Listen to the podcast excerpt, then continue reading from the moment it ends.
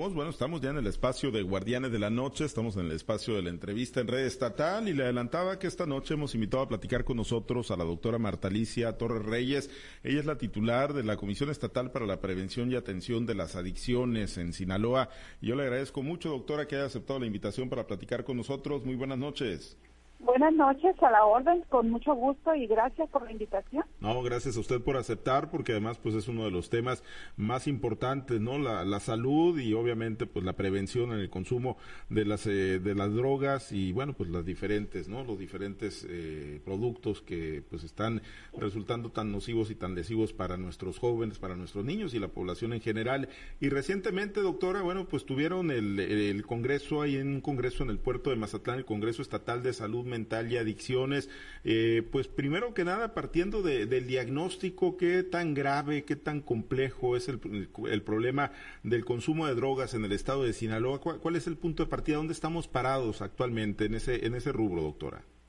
Pues mire, estamos ante un problema eh, de salud, ¿no? Muy grave, un incremento en el consumo de las drogas. Eh, se ha venido posicionando cada vez más con las drogas de impacto, que es la metanfetamina o el cristal, como se conoce comúnmente en las calles. Y en los últimos, vamos a decirlo, dos años, pues la, la aparición de esta nueva sustancia que se está denominando como fentanilo, ¿no? Este que está llegando a los hospitales con, pues, con pacientes que prácticamente llegan o en paro respiratorio o ya en paro cardíaco o ya en estado de muerte, ¿no? Esto pues nos coloca en un estado de mucho riesgo, de mucha vulnerabilidad ante un problema eh, de salud mental, sí, eh, que con el consumo de las drogas pues se viene a agravar, ¿no?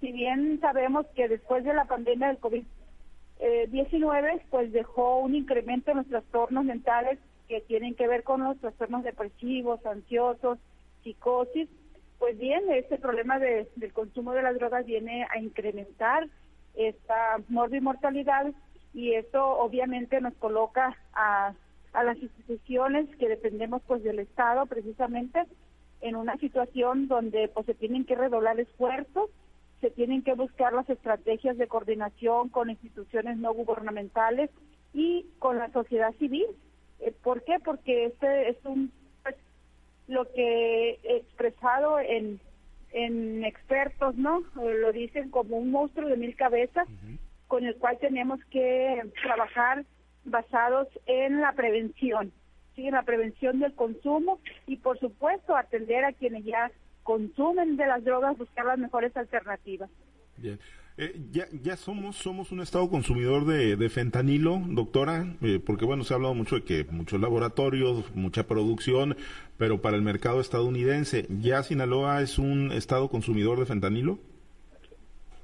Mira, aquí tenemos eh, una situación que se está presentando porque para los médicos que trabajamos en servicios de urgencia ya empieza a ser frecuente recibir pacientes en estado de inconsciencia en paro respiratorio o cardiorrespiratorio y que el único antecedente que refieren sus contactos inmediatos es precisamente que eh, salió a consumir su dosis habitual. Entonces, pero resulta que la dosis habitual que ellos consumían era cristal o cocaína y eso no les provocaba un paro respiratorio o un estado de inconsciencia, ¿no? Entonces, al momento de que le damos el manejo pensando en que sea fentanilo precisamente eh, aplicando el antagonista por excelencia que es la naloxona eh, responden de manera inmediata aunque transitoria pues es es como los médicos estamos empezando a hacer diagnósticos clínicos porque tenemos un problema que todavía en los laboratorios que tenemos a la mano pues no tenemos esa prueba, ¿no?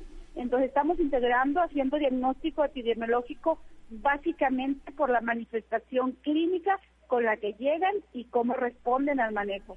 Y bueno, como, como se dice, doctora, ante grandes males, grandes remedios, entiendo que en el marco de este Congreso Estatal, ahí en el puerto de Mazatlán, eh, bueno, pues salió como conclusión o como uno de los proyectos importantes la, la conformación de una red estatal de tratamientos. Y si nos platica un poco más, ¿no? De, de cuál sería el alcance de esta red, obviamente en todo Sinaloa, pero, pero cuál, cuál sería, ¿no? Eh, la manera de actuar y de operar.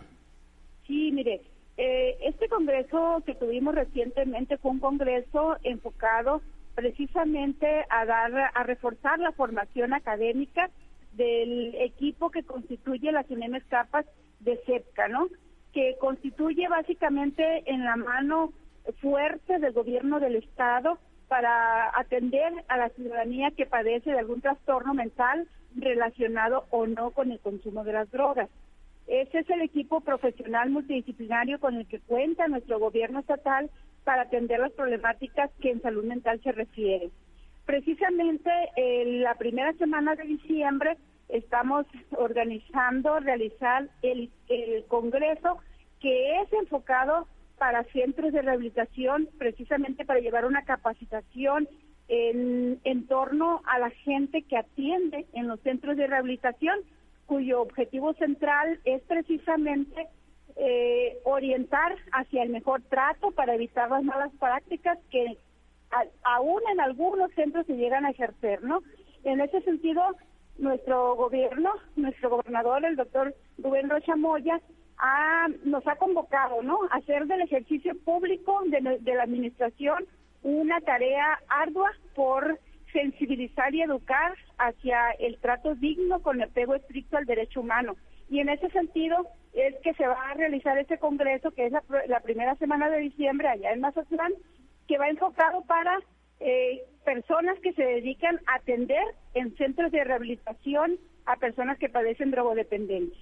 Bien, Doctora, permítame compartir esta charla con mis compañeros en varias ciudades del estado de Sinaloa. y más inquietudes, ¿no? En torno, pues, a esta situación tan lamentable del consumo de drogas y obviamente las labores preventivas y los esfuerzos que se están haciendo ahí desde la comisión que usted encabeza. Platicamos eh, con la doctora, vamos con Manuel Hernández. Manuel Hernández está en Los Mochis. Platicamos con la doctora Marta Alicia Torres Reyes, quien es la titular de la Comisión Estatal para la Prevención y Atención de las Adicciones en Sinaloa. Manuel, te escucha nuestra invitada. Muchas gracias, Pablo César Espinosa gracias, doctora eh, Marta. Eh, qué gusto saludarla. Buenas noches. Igualmente, buenas noches, a la orden. Oiga, veo con alarma los números que en Sinaloa se tienen en materia de adicciones eh, y, veo también, pues, no con cierta dosis de, perplejidad, que, que, todo esto nos lleva a, a simples mesas de trabajo, congresos. Me refiero a esto. En la encuesta nacional de drogas, alcohol y tabaco, 250 mil sinaloenses son fumadores, doctora. El 49% de la población adicta consume cristal, una droga bastante letal. Eh, se, ha hecho necesaria la terapia de salud mental. ¿Cuáles son los, los datos que tienen ustedes, doctora? Mira, pues desgraciadamente hay datos muy desalentadores, ¿no? Eh, se habla, obviamente, en, en, el problema de las adicciones siempre va, vamos a padecer de un subregistro, ¿no? Entonces, eh, nada más en en un promedio de una población que padece el consumo de drogas en grado problemático y que por sí, eh, por sus características propias, requieren estar bajo un internamiento, hablamos de un promedio de 12 mil personas que están internadas, recluidas en un centro de rehabilitación, precisamente para llevarlos a un proceso de abstinencia, ¿no? Y que puedan estar en una, entrar en una fase donde puedan ser capaces de asimilar una orientación de carácter reeducativo de su conducta, ¿no? Entonces, esto es lamentable, ¿por qué? Porque efectivamente son personas, son madres, son padres, son hermanos, son jóvenes que han suspendido sus funciones académicas o laborales, sí, por el, por el consumo de las drogas y han tenido que ser internados por su propia familia muchas veces, ¿no? Entonces, esto pues sí es una situación lamentable porque la cifra estadística es una, pero la realidad es otra, ¿no? Entonces, en ese sentido, pues vamos a, estar como en la pandemia COVID, o sea, que siempre va a existir un subregistro y precisamente por ese subregistro sí que existe, pues no vamos a tener un número exacto. Sin embargo, con los números que nosotros podemos visualizar con la estadística que manejamos en los en los eh, reportes del IDEA que llegan a, a, nuestra dependencia, pues ya podemos ver, ¿no? El número este triste que tenemos y por eso precisamente pues es la es la indicación de nuestro gobernador que tenemos que buscar todas las estrategias alternativas para poder eh, trabajar más la prevención. Entonces, el problema puede ser más grave si me atengo a los subregistros, doctora. Ahora, sí, así eh, es. ¿dónde está, ¿Dónde está la falla eh, si me voy a la droga de inicio y a las edades de inicio. Se me revela a mí que eh, están entre los 8 y los 9 años eh, drogas de inicio como la marihuana y el alcohol. Pasando la, la, adolescencia, ya le entran a otras cosas, doctora. Sí, así es. De hecho, la, la encuesta, lo que antes era la, la encuesta nacional de las adicciones, ahora es la encuesta de alcohol, droga y tabaco, eh, tiene un registro precisamente en base a las entrevistas que ellos hacen vía telefónica, ¿no? Pero mucha de esa gente que padece las adicciones pues queda fuera de esa entrevista. Entonces desde ahí, por la metodología de, de la misma estrategia, pues queda fuera de ese registro. Pero además, esa estrategia, esa encuesta es del, del 2017. Entonces, del 2017 han pasado ya algunos años, hemos pasamos por una eh, situación de dos años donde vivimos una situación de salud pública que conllevó el COVID-19, donde se generó pues mucho estrés eh, postraumático para quienes perdieron familiares. Derivado de eso se desarrollaron muchos cuadros depresivos, alguna de esa gente se, se inició en el consumo de las drogas derivado de esos trastornos depresivos, etcétera, ¿no? Entonces, en este momento estamos partiendo de de atender el problema a partir de, las, de los datos que tenemos, ¿no? En el registro eh, del sistema que tenemos de reporte, ¿no? De que tenemos a través de los centros de rehabilitación y de las de los diagnósticos que hacemos en las escuelas a través de una de una encuesta eh, de un tamizaje, ¿no? De, de una encuesta rápida que hacemos y que específicamente nos dice que el problema del consumo de las drogas y de los trastornos mentales estamos en una situación de alarma, ¿no? Que tenemos que atender desde diferentes vertientes, porque efectivamente ahorita lo que más preocupa que este incremento es precisamente porque las drogas que están apareciendo pues son de mayor impacto, ¿no? Para alguien que empieza a consumir drogas antes de los 18 o 20 años, se genera, tiene la posibilidad de generar su adicción en, hasta en un 80% a diferencia de una persona que ya rebasa los 20 años y empieza a, consumir drogas, tiene más posibilidades de recuperación. ¿Por qué? Porque el órgano cerebral, donde se, de las emociones, precisamente el núcleo cumben, se ve mucho mayor afectado estructuralmente si la droga llega antes de su madura, antes de cerrar esa maduración. Entonces, en ese sentido, por eso la, la estrategia de prevención va enfocado a la población que está identificada como de mayor riesgo, que precisamente es de, de los niños y, los adolescentes. Así es. Doctora, pues vaya asunto que tenemos por atender en Sinaloa. Doctora Torres, yo le agradezco y le aprecio su tiempo para, para mí. Eh, la invito desde donde está hasta Culiacán. Ahí está Samuel Sánchez, doctora. Muchas gracias, pues estamos a la orden y pues eh, comprometidos a trabajar en la indicación expresa ¿no? de nuestro gobernador y nuestro secretario de Salud que tenemos que atender esto con la mayor responsabilidad, con la mayor seriedad, porque es un problema que tiene que ver en mucho con eh, pues con conocimiento, con sentido humanitario, con el pego estricto a los derechos humanos. Así es, permítame tantito, Samuel Sánchez está en Culiacán y también quiere hacerle unas preguntas. Samuel. Claro que sí. Manuel, muchísimas gracias. Doctora, ¿cómo se encuentra? Muy buenas noches. Buenas noches, bien, gracias a Dios. A la orden. Doctora, yo quisiera hacerle preguntas para todos los padres de familia que nos están escuchando en estos momentos, para las mamás, para los papás, para los jóvenes, para las vecinas, y que se están preguntando cómo identificar si mi hijo puede estar metido, así lo voy a decir con palabras de los chavos quizás, de los plebes, como le decimos aquí en Sinaloa, palabras coloquiales, que están metidos en rollos de las drogas. ¿Qué foquitos rojos pueden detectar los papás para decir mi hijo puede estar ahorita en ese momento consumiendo algún tipo de droga, doctora?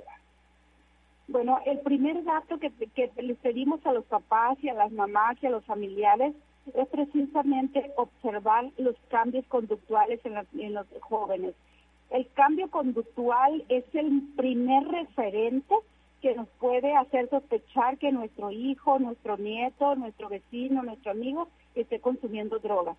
En ese sentido, es muy importante siempre, siempre apostarle a una comunicación continua, amable, em, una comunicación amorosa, ¿no? Con, con nuestros familiares, con nuestros hijos, porque finalmente lo que tenemos que tener es la confianza con ellos de poder expresarnos eh, de poder eh, que ellos sientan que si en algún momento alguien les ofrece el que consuman drogas, al primero que se lo deben de decir, sí, es al familiar, al papá, a la mamá, al hermano mayor, etcétera. Entonces creo que una de las causas que está precisamente ocasionando el consumo de drogas en los menores es el distanciamiento que hay en la comunicación entre padres e hijos, a veces por las cuestiones laborales, por los tiempos reducidos de convivencia, muchas veces porque, bueno, las mamás a veces se apegan mucho a sus hábitos culturales de estar pegados a veces a la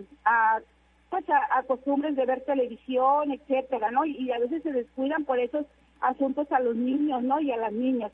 En ese sentido, siempre una de las primeras recomendaciones que nosotros hacemos es estrechar la comunicación con nuestros hijos, eh, estar muy al pendiente de sus cambios de actitudes. La primera actitud que suele presentarse es precisamente ese grado de desobediencia, de retar la autoridad, ¿no? De, de cambiar. En los niños empiezan a consumir eh, marihuana, pues son niños que empiezan a tener un aumento en el apetito. Entonces esos niños les da por comer un poco más. Hay que revisar qué está pasando con ese niño que antes comía diferente y ahora que antes eh, que hoy come diferente, ¿no? Entonces en los niños, por ejemplo, que empiezan a consumir cristal, pues son niños que empiezan a tener una actitud como más acelerado, hiperkinéticos, eh, con, con cierta ansiedad.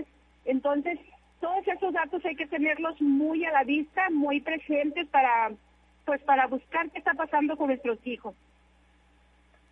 Estado viendo una serie de sucesos en toda la entidad, el caso de Culiacán, creo que un caso hoy fue de, de Mochis, una persona que se arroja de un edificio en construcción. Sabemos que las drogas también pues generan efectos eh, pues eh, conductuales desde luego y repercute también en el comportamiento. Personas aquí en Culiacán que se han arrojado al río, que se han quitado la vida, no se sabe si probablemente bajo los efectos de alguna droga, pero podría estar relacionado a eso con el consumo de drogas también personas sí sí está relacionado. mire mire fíjese que precisamente la característica vamos a decirlo médicamente la fisiopatología del efecto del consumo de las drogas a nivel a nivel del núcleo cumbres precisamente es porque viene a desplazar la formación natural de la dopamina y ¿Qué pasa cuando ya dejan de consumir la droga? Ya, ya no tienen la dopamina, la natural que producían, porque eh, la droga al actuar como un neurotransmisor falso, pues mandó a dormir el sistema natural de dopamina y esta sustancia precisamente la que hace que nosotros sintamos eh, placer, tranquilidad, nos sintamos reconfortables cuando hacemos algo que nos agrada, ¿no? Entonces, en ese sentido, cuando una persona empieza a consumir drogas, lo que hace es precisamente que inhibió su formación de dopamina, de serotonina de manera natural y cuando intenta dejar de consumir drogas, cuando intenta hacer el esfuerzo, viene precisamente esa necesidad de, de, buscar una felicidad natural y no la encuentra porque no está produciendo su dopamina de manera natural y tiene que volver a consumir la droga para volver a sentir esa, vamos a decir, ese estado de, de, de emotividad, ¿no? Entonces, sí determina de alguna manera el consumo de las drogas eh, la tendencia al suicidio. Está muy, muy estrechamente relacionado. Muy bien, doctora, pues hay muchos temas que hablar con usted, temas muy interesantes. Le voy a ceder el micrófono a mi compañera Diana Bosch, que se encuentra en WhatsApp, para que continúe charlando con usted. Muchísimas gracias, doctora. Gracias a ustedes por darnos la oportunidad. Adelante, Diana. Buenas noches. Gracias, Samuel. Gracias, Samuel. Buenas noches. Un gusto saludarla desde acá del municipio de Guasave. Buenas noches. Adelante preguntarle, hablaba con mi compañero Samuel de un, vamos a llamarle descuido hacia los menores por la misma rutina de trabajo que y la vida cotidiana que ya se tiene tan rápida en, en el Estado. Ese tema es delicado por la forma de vida actualmente. ¿De qué manera atender la drogadicción en menores y esa facilidad para tener acceso a ellas? Pues mire, el problema de las adicciones sabemos que efectivamente tiene que verse desde dos perspectivas. La primera y que nosotros abordamos en la Comisión Estatal de, Prevención, Tratamiento y Control de las Adicciones es precisamente desde la perspectiva de salud pública. ¿Qué nos toca desde esa perspectiva? Pues atender, trabajar la prevención, trabajar la atención de quienes ya padecen el problema o de quien tiene un trastorno mental, aun y cuando no esté relacionado con las adicciones. Pero desde la otra perspectiva de seguridad pública, bueno, pues ya le corresponde, ¿no? A, seguridad pública atender precisamente la oferta, ¿no? Porque, como dicen nuestros eh, compañeros que atienden en centros de, residenciales a los pacientes que padecen drogodependencia, ¿de qué sirve muchas veces que salga el paciente eh, que estuvo internado seis, ocho meses, un año, de no consumir, sale con toda la actitud para no, para no volver a recaer y a la vuelta de la esquina ya le están ofreciendo la sustancia, ¿verdad? Entonces, aquí el problema obviamente tiene que ver, el problema de la drogodependencia es un problema de muchas, muchas aristas, de muchos eh, factores que, que conllevan a ello. Entonces, nosotros tenemos que atenderlo desde nuestra perspectiva, pues trabajar la salud la salud mental, la atención a quienes padecen el problema, trabajar la concientización entre los padres precisamente porque en los últimos años el incremento de los menores de edad en el consumo pues va, va adelante. Entonces, en esa parte es donde nosotros estamos eh, trabajando para prevenir el incremento de consumo en una población menor de edad. ¿Se muestran receptivos los menores cuando se les eh, trata estos temas? A ver, no le escuché. Que si se muestran receptivos, o sea, si están receptivos a, cuando se trata con ellos este tipo de temas. Sí, la experiencia de, nuestro equipo de trabajo, de los compañeros que están en las UNEM capas, de los compañeros cuando vamos a dar los cursos de capacitación, de orientación, en general hay muy, muy buena respuesta, ¿no? En los últimos eh, dos meses hemos, hemos eh, iniciado un trabajo fuerte en lo que es la capacitación de la guía MHA, que es el referente, vayamos a decirlo de esa manera, el referente internacional de cómo intervenir precisamente para una detección oportuna, una derivación oportuna para atender a quien tiene un problema de salud mental o consumo temprano de drogas. Y precisamente hemos notado un interés en la población eh, que asiste a esas capacitaciones porque precisamente ellos refieren, o sea, la necesidad de tener esa orientación de qué hacer y cómo hacerlo para poder ayudar a una persona que está pasando por una situación de consumo o se encuentra en riesgo de poder hacerlo. Con la pandemia el incremento tanto en problemas de salud mental como en drogadicción se elevó, ¿verdad? Sí, muchísimo. Si, si ustedes revisan la literatura de los artículos, nos dicen que se elevó hasta en un 150%, eh, ¿no? O sea, de los problemas que ya teníamos, se incrementaron bastante. ¿Se requiere eh, doctora Mayor, personal para combatir todo esto que está que estamos viviendo que, y que trajo consigo de manera exponencial la pandemia? Sí se requiere de mayor personal, mayor recurso humano, mayor capacitación del que ya se tiene. Eh, aquí, afortunadamente, nosotros hemos tenido una muy buena respuesta de instituciones de la propia Universidad Autónoma de Sinaloa. Eh, la maestra Sofía este, ha sido una líder en eso, en apoyarnos en los en los eh, eh, en la en la impartición en facilitarnos no al recurso humano que ellos tienen como docentes para llevarles estas capacitaciones. En la Universidad Autónoma también el maestro Víctor Hugo director del servicio social también ha sido un enlace estratégico para capacitar a los que son supervisores de, servicio social eh, para llevar cada vez más a esa gente que está en contacto con poblaciones de, de jóvenes para poder hacer esas detecciones oportunas y esos tratamientos de, prevención, esas intervenciones de prevención para el consumo. Y así en, diferentes eh, facultades, escuelas, unidades, pues estamos encontrando esa esa mano, vamos a decirlo, esa mano amiga, ¿no? Para hacer ese trabajo de prevención en la comunidad sinaloense.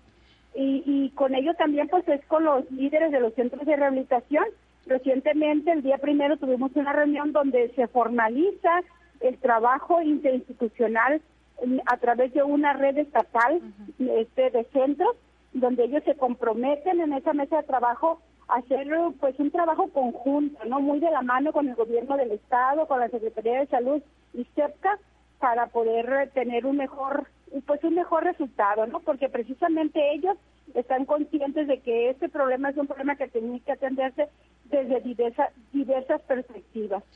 Finalmente, doctora, preguntarle, ahorita comentaba el tema usted y lo ponía sobre la mesa de las escuelas. El, regreso a clases presencial eh, vino a ayudarles a esta lucha que pues están emprendiendo en el estado de Sinaloa con estos niveles tan elevados en consumo de drogas. Mire, sí vino a ayudarnos. Definitivamente eh, la educación es la mejor herramienta para prevenir las drogas. Entonces, el encierro que se vivió de dos, de dos años prácticamente para la población infantil y la, y la población adolescente es algo que contribuyó mucho a desarrollar trastornos depresivos, ¿no? Eh, finalmente la educación siempre será la mejor herramienta para combatir cualquier tipo de problemática en salud pública y en y en seguridad pública. Entonces, a eso se le tiene que apostar, ¿no? Que desgraciadamente el que los niños ya estén en escuelas y eso facilita que de alguna manera más pudieran tener un mejor contacto con la, con la oferta de la sustancia, pues sí, pero ahí tiene que entrar la mano de los docentes, tiene que entrar el ojo de los ciudadanos conscientes para que tratar que esto no se dé. Y, y además tienen más acceso a, gente capacitada como para detectar, ¿no? Eso también ayuda. Eso principalmente, o sea, a eso nos referimos, pues que una vez que los niños entran a la escuela tienen eh, precisamente más herramientas eh, de conocimiento para poder desarrollar lo que es la capacidad de poder decir no al momento que les ofrecen estas drogas. Muy bien, pues muchas gracias, doctor. Un gusto haberla saludado y haber platicado, tenido esta charla con usted. Vamos a continuar, vamos allá a la región del Ébora. Allá está mi compañero Carlos Iván. Carlos, adelante, buenas noches. Muchas gracias, eh, Diana. Doctora Torres, buenas noches. Le saluda Carlos Orduño. Buenas noches, Carlos. Doctora, ¿la estructura del, de la Comisión Estatal es suficiente? ¿Es, eh, este, eh, ¿Está en las condiciones para poder enfrentar este reto que se tiene en el combate a la drogadicción, sobre todo con pues estos nuevos, pues, nuevos químicos, nuevas drogas que pues ya se distribuyen en Sinaloa y que, pues bueno, como ya lo decía hace un momento, pues son todavía eh, de mayor este, adicción para quienes los consumen. Pues mire, la estructura del recurso humano que se tiene nunca va a ser suficiente, ¿no? Ante un problema que va incrementándose. Sin embargo, pues es algo en lo que está trabajando nuestro secretario de Salud, precisamente, ¿no? En adecuar una, una, en ampliar el recurso humano que se requiere para trabajar en esto. Sin embargo, pues a veces los, el recurso económico no es no es el suficiente que se tiene, ¿no? Para poder pagar estos salarios, pero en eso se está trabajando precisamente. Ahorita eh, eh, está en un proceso de, vamos a decirlo, de transición, de poder llevar las UNEM etapas como unidades eh, especializadas en atención de las adicciones a comunidades eh, de atención precisamente a los problemas de salud mental y adicciones, ¿no? Entonces, está sufriendo un proceso de transición, no es de un día para otro, nos va a llevar quizás algún mm, años, pero bueno, el objetivo es precisamente eh, llegar a eso, ¿no? A tener un mayor recurso humano con una, una mejor capacitación para poder enfrentar esta problemática de salud pública que estamos teniendo y que finalmente es algo que le preocupa a nuestro gobernador y a nuestro secretario de salud, ¿no? O sea, cómo podemos este, eh, tener el mejor impacto positivo con las estrategias eh, de prevención, eh, con el recurso humano que se tiene. Sí, aquí en esta región del Ebro, por ejemplo, la UNMK tiene dos personas, si mal no recuerdo, pero pues son tres, cuatro municipios los que tiene que atender. Eso pues ralentiza cumplir con objetivos o poder alcanzar metas de, de, para evitar que pues la gente pues caiga en estos vicios de las drogas, eh, doctora, ¿no? O sí, sí, o sí son sí nos hace falta, pues hace falta, definitivamente las unidades em, que, existen pues fueron creadas hace ya muchos años y la población se incrementó muchísimo, pues, ¿no? Entonces, obviamente es, es, eh, es una necesidad que está rebasada, pero pues en eso se está trabajando hay este colaboración con otras instituciones, sobre todo porque pues vemos en muchas eh, eh, en muchas estructuras de gobierno que se realizan acciones muy parecidas y que a veces eh, se ve como que son acciones aisladas y no en conjunto como pues áreas de programas preventivos, está centros de integración juvenil, la UNSUNEM Escapas, este diferentes eh, eh, eh, acciones que hay también en la Secretaría de Educación Pública y que este, pareciera que no se conjuntan en un objetivo que permita generar mayores resultados. ¿Se puede lograr esto, doctora, que haya una sí, interdisciplinariedad? en eso estamos, perdón, en eso precisamente estamos trabajando. en esta administración algo que está caracterizando el trabajo precisamente en que estamos realizando esas eh, relaciones de trabajo interinstitucional. Por ejemplo, eh, cuando nosotros eh, detectamos niños en centros de rehabilitación o con problemas de adicciones, buscamos sacar adelante ese niño a través de CEPCA y las procuradurías del menor, tanto la del Estado como del municipio. Y nos apoyamos con seguridad pública, sí, a través de la, del departamento de CIPAVIC. Entonces, eh, creo que, no sé si antes se haría, pero hoy estamos teniendo un enlace institucional muy importante eh, que está siendo determinante pues para marcar una una línea estratégica de que la intervención que se pueda dar para recuperar a esas personas pues sea más efectiva. Pero efectivamente pues es, es, algo que estamos empezando a hacer, ¿no? O sea, todavía no tenemos un cambio así que se pueda ver de manera um, amplia, ¿no? Pero sin embargo pues estamos sentando las bases de darle una atención multidisciplinaria, interinstitucional a, a, a la población que estamos atendiendo y aquí pues efectivamente pues tenemos que que continuar en eso porque no es fácil, ¿no? Como que eh, la inercia a veces de trabajar, de decir, eh, ah, no, yo hago lo mío y ustedes hagan lo suyo, todavía estamos contra eso, ¿no? Pero afortunadamente, al menos yo he encontrado eh, instituciones como Procuraduría del Menor, tanto del gobierno estatal como municipal, el DIF estatal, el DIF municipal y otras dependencias muy, muy animadas a trabajar de esta manera y pues estamos avanzando poco a poco en eso. Muy bien, muchas gracias doctora, le agradezco la oportunidad de platicar. Vamos a regresar con Pablo César Espinosa. Buenas noches. Buenas noches.